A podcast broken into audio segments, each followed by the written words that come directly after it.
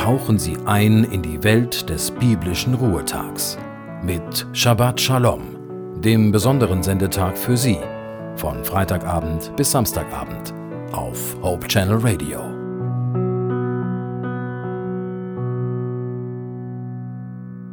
Über Geschmack lässt sich nicht streiten. Dieser bekannte Spruch, der oft auf Latein zitiert wird, stammt nicht aus der Antike. Erst Mitte des 19. Jahrhunderts findet er sich erstmals mit einer lateinischen Fußnote. Wir alle wissen, die Geschmäcker sind verschieden. Schon der sprichwörtliche Geschmack, das Schmecken. Der eine mag Marzipan oder Lakritz, der oder die andere schüttelt sich allein bei dem Gedanken. Egal, ob Sie süß oder lieber pikant mögen, unser Geschmack bezieht sich nicht nur auf das Essen. Wir alle haben einen unterschiedlichen Geschmack in Bezug auf das, was wir schön finden.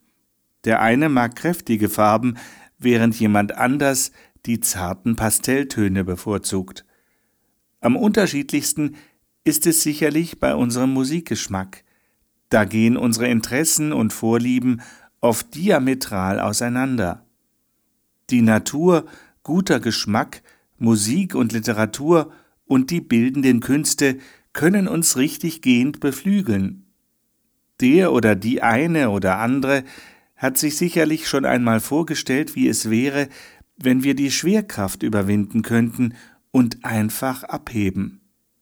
Auch wenn wir manchmal das Gefühl haben, dass uns Sorgen und Probleme am Boden festhalten, bin ich davon überzeugt, es gibt diese Momente, die unserer Seele Flügel verleihen. Der griechische Philosoph Platon formulierte das so. Er sagte, Vom Schönen, Weisen und Guten nähren sich die Flügel der Seele. Was für ein schönes Bild. Ich bin Gott immer wieder dankbar, wie viel Schönes ich in der Natur entdecken und genießen kann. Er hat die Natur um uns herum so perfekt abgestimmt, damit wir optimale Lebensbedingungen vorfinden und gut leben können.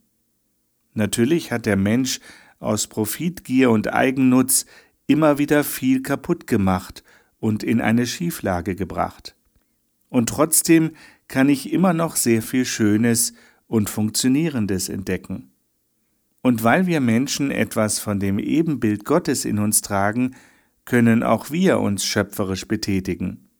Auch wenn wir nicht alle große Künstler sind, können wir nachempfinden, was andere Menschen gefühlt, gesehen und gedacht haben. Und wie viel große Kunstwerke lassen uns wissen, dass es etwas Größeres über uns gibt. Wie viel Kunst wurde, bewusst oder unbewusst, gerade zur Ehre Gottes geschaffen. Wir sind nicht mehr allein, weil wir uns bei anderen Menschen und bei Gott geborgen fühlen können. Ich wünsche Ihnen, dass Sie den bald beginnenden Sabbat von Herzen genießen können. Vielleicht bekommt Ihre Seele ja Flügel. Ich bin mir sicher, Gott hält wieder Neues, Spannendes und Faszinierendes für uns bereit, das es zu entdecken gilt. In diesem Sinne alles Liebe von Ihrem Joachim Lippert.